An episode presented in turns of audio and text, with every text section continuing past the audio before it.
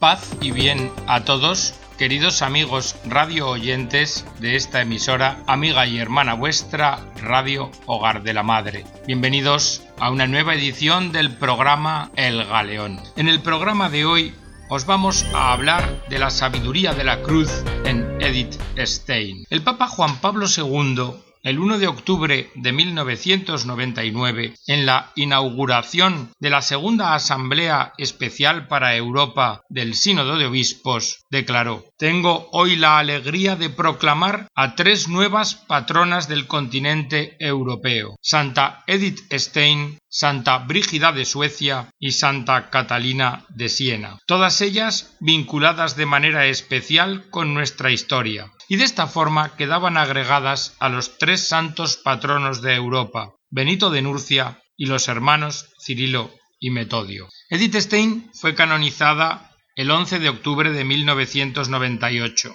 y el Papa dijo, es un símbolo de los dramas de la Europa de este siglo. En el motu propio Spes a Edificandi se lee. El encuentro con el cristianismo no la llevó a repudiar sus raíces hebraicas, sino más bien se las hizo descubrir en plenitud. Específicamente, asumió el sufrimiento del pueblo hebreo, avivado en esa feroz persecución nazi que junto a otras expresiones graves del totalitarismo es una de las manchas más oscuras y vergonzosas de la Europa de nuestro siglo. Sintió entonces que en el exterminio sistemático de los hebreos la cruz de Cristo cubría su pueblo y visualizó como participación personal en la misma su deportación y ejecución en el campo de concentración de Auschwitz-Birkenau. Y es que, mirad, la de Edith Stein es una vida centrada en la ciencia de la cruz. Escuchad a San Pablo. En cuanto a mí, no quiera Dios que me gloríe, sino en la cruz de nuestro Señor Jesucristo, por quien el mundo está crucificado para mí y yo para el mundo. Que ni la circuncisión es nada, ni el prepucio, sino la nueva criatura. La paz y la misericordia caerán sobre cuantos se ajusten a esta regla y sobre Israel de Dios. Con estas palabras, en la epístola a los Gálatas, San Pablo, crucificado en Cristo, crucificado con Cristo, puntualiza la doctrina de la redención mediante la muerte y la resurrección de Cristo, contenido esencial del Evangelio. Pues bien, como Pablo, Edith Stein focalizó en la muerte redentora de Cristo el itinerario completo de su maduración espiritual, en el misterio de Cristo crucificado, que es necedad para los hombres, pero poder de Dios y sabiduría de Dios. La última obra que escribió la santa es Ciencia Crucis, a partir de agosto de 1941. Se interrumpió el 2 de agosto del año siguiente, cuando fue arrestada por la Gestapo, y diríamos que diariamente completó en su carne, de forma mística, en la oscuridad de Auschwitz, en la noche del 9 de agosto de 1942, dicha obra.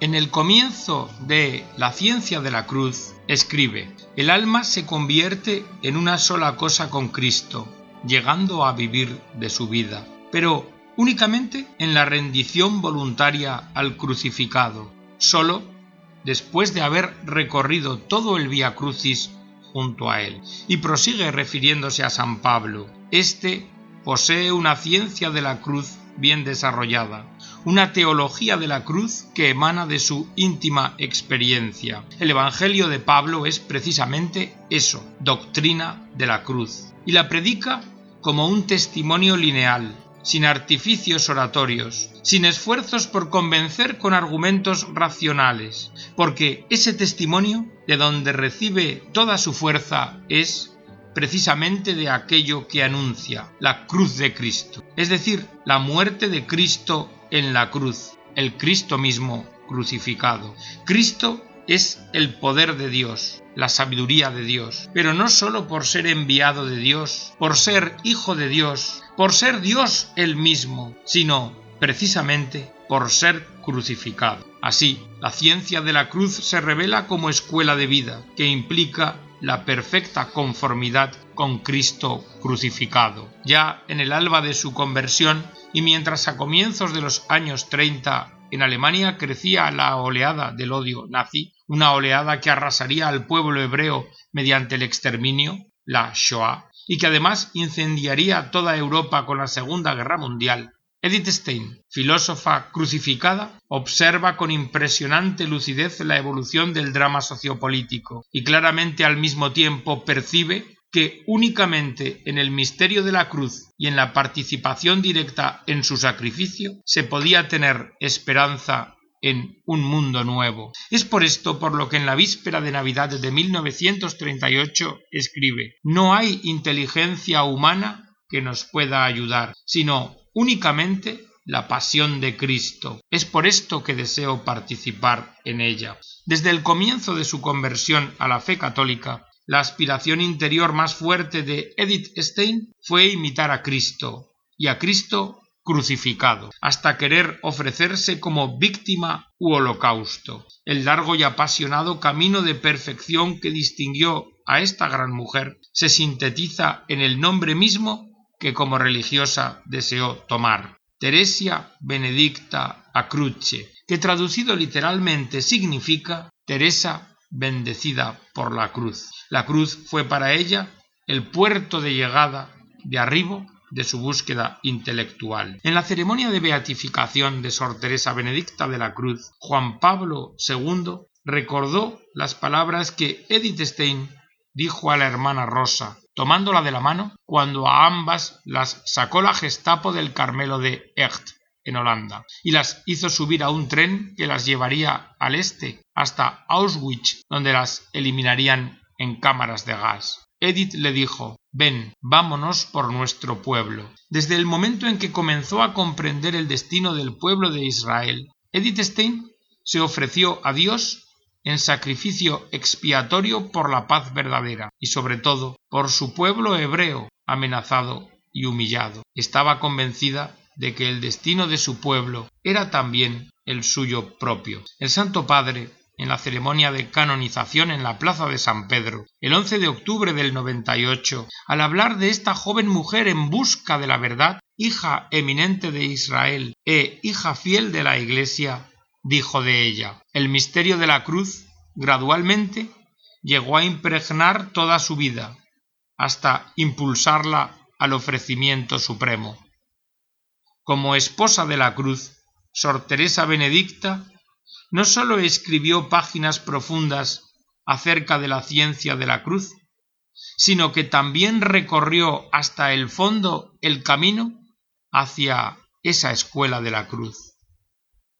Muchos contemporáneos nuestros quisieran hacer callar la cruz, dijo Juan Pablo II, pero nada hay más elocuente que la cruz que se hace callar.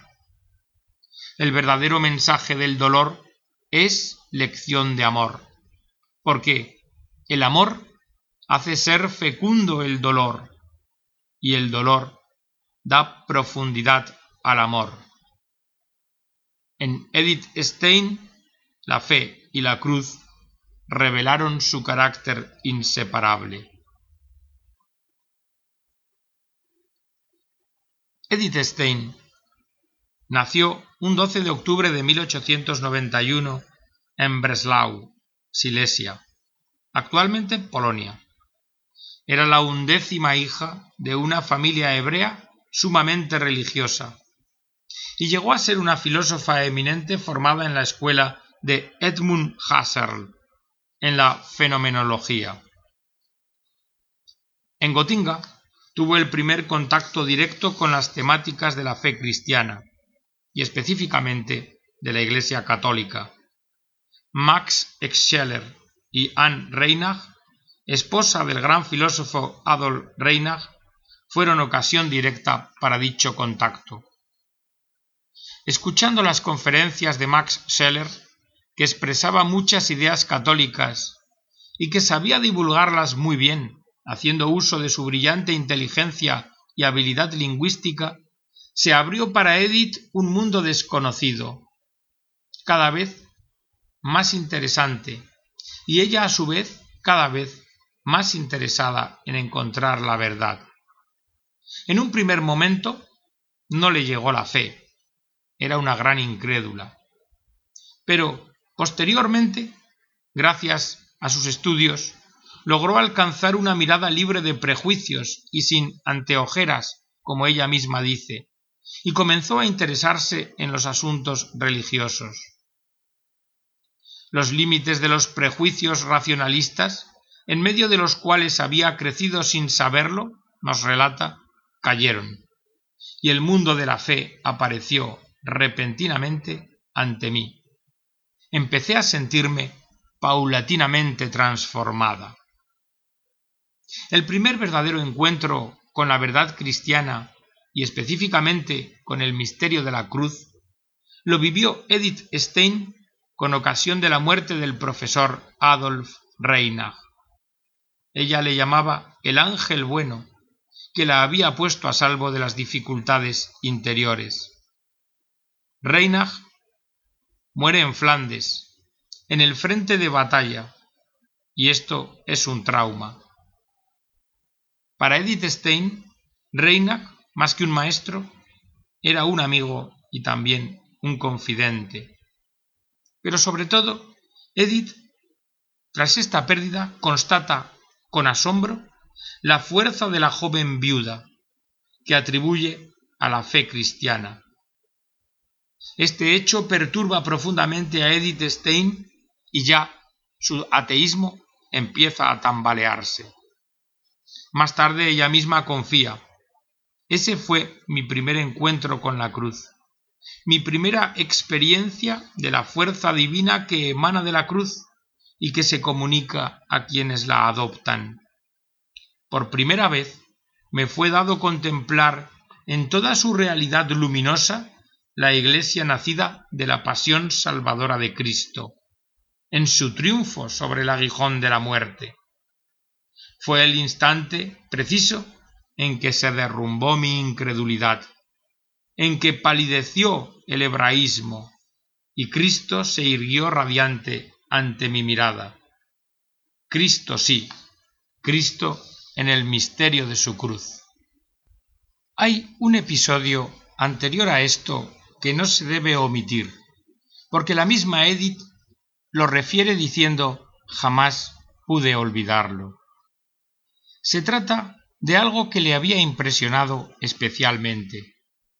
Un día, al entrar con una amiga en la catedral de Frankfurt, observó a una mujer del pueblo arrodillada en un banco, pronunciando una breve oración. Tenía en las manos las bolsas de las compras. Escribe Edith. Para mí era algo totalmente nuevo. En las sinagogas y en las iglesias protestantes que antes había visitado, la gente asistía a funciones religiosas. Pero ahí, ahí no era así. Ahí alguien había entrado en la iglesia vacía, interrumpiendo sus tareas cotidianas, como si fuera a un coloquio confidencial. Esto jamás pude olvidarlo. Lo cierto es que el encuentro con la fe en Edith fue difícil y problemático. Hay señales de la lucha interior que sostuvo en sus años. Escribe, me niego, por tanto, a aceptar la fe pura y simple y no le permito obrar con eficacia. Pero se percata de lo siguiente, que también escribe, existe un estado de reposo en Dios, de total aflojamiento de toda actividad espiritual, en el cual no se hacen más planes, ni toman decisiones, y además de no actuar, uno entrega todo cuanto es propio del futuro a la voluntad divina y se abandona totalmente a la providencia. Este estado lo he vivido en parte yo misma, después de ocurrir un hecho que superó mis fuerzas. El reposo en Dios, en cuanto debilitamiento de la actividad por falta de fuerza vital, es algo totalmente nuevo y especial. El debilitamiento se caracterizaba por un silencio mortal. Sin embargo, ahora en su lugar se presenta una sensación de seguridad. Y cuando uno se abandona a este sentimiento, comienza a llenarse paulatinamente de vida nueva y siente un impulso a una nueva actividad, pero sin esfuerzo alguno de la voluntad. La verdad es que en el alma, en el plano interior, se va produciendo una transformación, que no es resultado de un desarrollo, sino más bien de una conversión que se debe a una fuerza sobrenatural, a una fuerza situada fuera de la persona y fuera de todos los nexos con los cuales la misma está ligada. Así, Edith acaba en lo que es el milagro o el don de la gracia, y de ahí a Santa Teresa de Ávila, de la cual lee Vida de Santa Teresa de Ávila escrita por ella misma. Cuando termina de leer este libro no puede sino exclamar, esta es la verdad. Y así dirá, quien busca la verdad, busca a Dios, lo sepa o no lo sepa.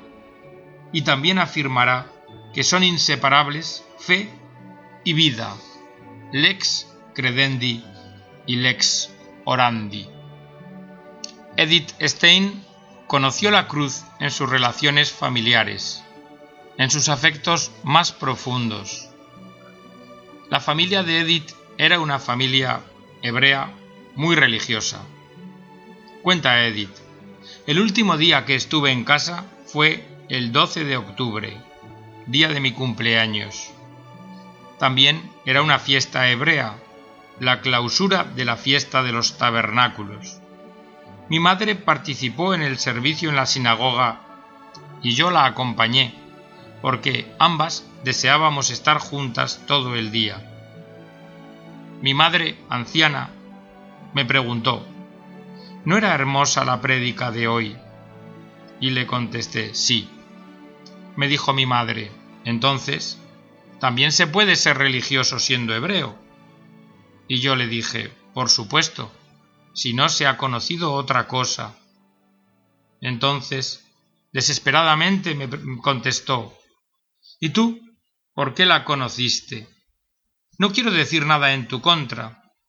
Ciertamente que Jesús habrá sido un hombre muy bueno, pero ¿por qué tenía que hacerse Dios? Las últimas semanas en casa y el momento de la separación fueron muy dolorosos. La madre no se mostró en ningún momento comprensiva. Se mantuvo en su rigidez. Y cuenta Edith, partí únicamente con la fe en la gracia de Dios y con la fuerza de la oración. En verdad, que contrariamente a lo que su madre pensaba, al convertirse a la fe católica, Edith Stein redescubrió en lo más profundo de sí misma sus raíces hebraicas, teniendo ahora conciencia de pertenecer por entero a la estirpe de Cristo, en el espíritu y en la sangre.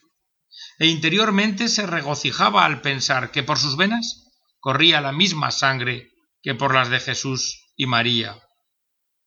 De hecho, un día le dijo a otra religiosa en Echt, Usted no puede entender lo que significa para mí el hecho de que María, la Madre de Dios, fuera hebrea. No puede creer lo que significa para mí ser hija del pueblo elegido y pertenecer a Cristo, no sólo espiritualmente como le pertenezco, sino también, además, tener el parentesco de sangre. En realidad, aquí se explica por qué solicitó como nombre, por qué pidió llamarse como religiosa Teresa Benedicta de la Cruz. Dice, bajo la cruz comprendí el destino del pueblo de Dios, que desde entonces, ya desde los años 1933 y 34, comenzaba a anunciarse. Pensé para mis adentros que quienes comprenden que todo esto es la cruz de Cristo, ellos deberían tomarla sobre sí mismos en nombre de todos los demás. El 26 de marzo de 1939, domingo de Pasión, en el Carmelo de Echt, Teresa Benedicta de la Cruz se ofreció voluntariamente como víctima expiatoria por la salvación de su pueblo y por la paz. y escribe Querida Madre, permítame ofrecerme yo misma al corazón de Jesús cual víctima expiatoria por la verdadera paz, con el fin de que cese el dominio del anticristo, en lo posible sin una segunda guerra mundial, y pueda instaurarse un nuevo orden. Quisiera hacerlo hoy, puesto que es la hora. Sé que no soy nada, pero Jesús lo quiere, y Él llamará ciertamente a muchos otros en estos días. Y con este mismo espíritu, el 9 de junio de 1939, al finalizar los ejercicios espirituales, renueva el ofrecimiento de sí misma redactando lo que se llama su testamento. Escribe Desde ahora acepto con alegría la muerte que el Señor ha dispuesto para mí, con total aceptación de su santa voluntad. Ruego al Señor quiera aceptar mi vida y mi muerte en su honor y gloria por todas las intenciones de los sagrados corazones de Jesús y María y de la Santa Iglesia, en expiación de la incredulidad del pueblo hebreo, y con el fin de que el Señor sea acogido por los suyos y venga su reino en toda su gloria por la salvación de Alemania y la paz en el mundo entero. Y hasta aquí, queridos amigos, la edición del programa de hoy que ha versado sobre la ciencia de la cruz en Edith Stein. Espero que haya sido de vuestro agrado, que sirva a vuestra edificación y os emplazo a la próxima edición del programa. Y hasta entonces os deseo las abundantes bendiciones de Dios nuestro Señor.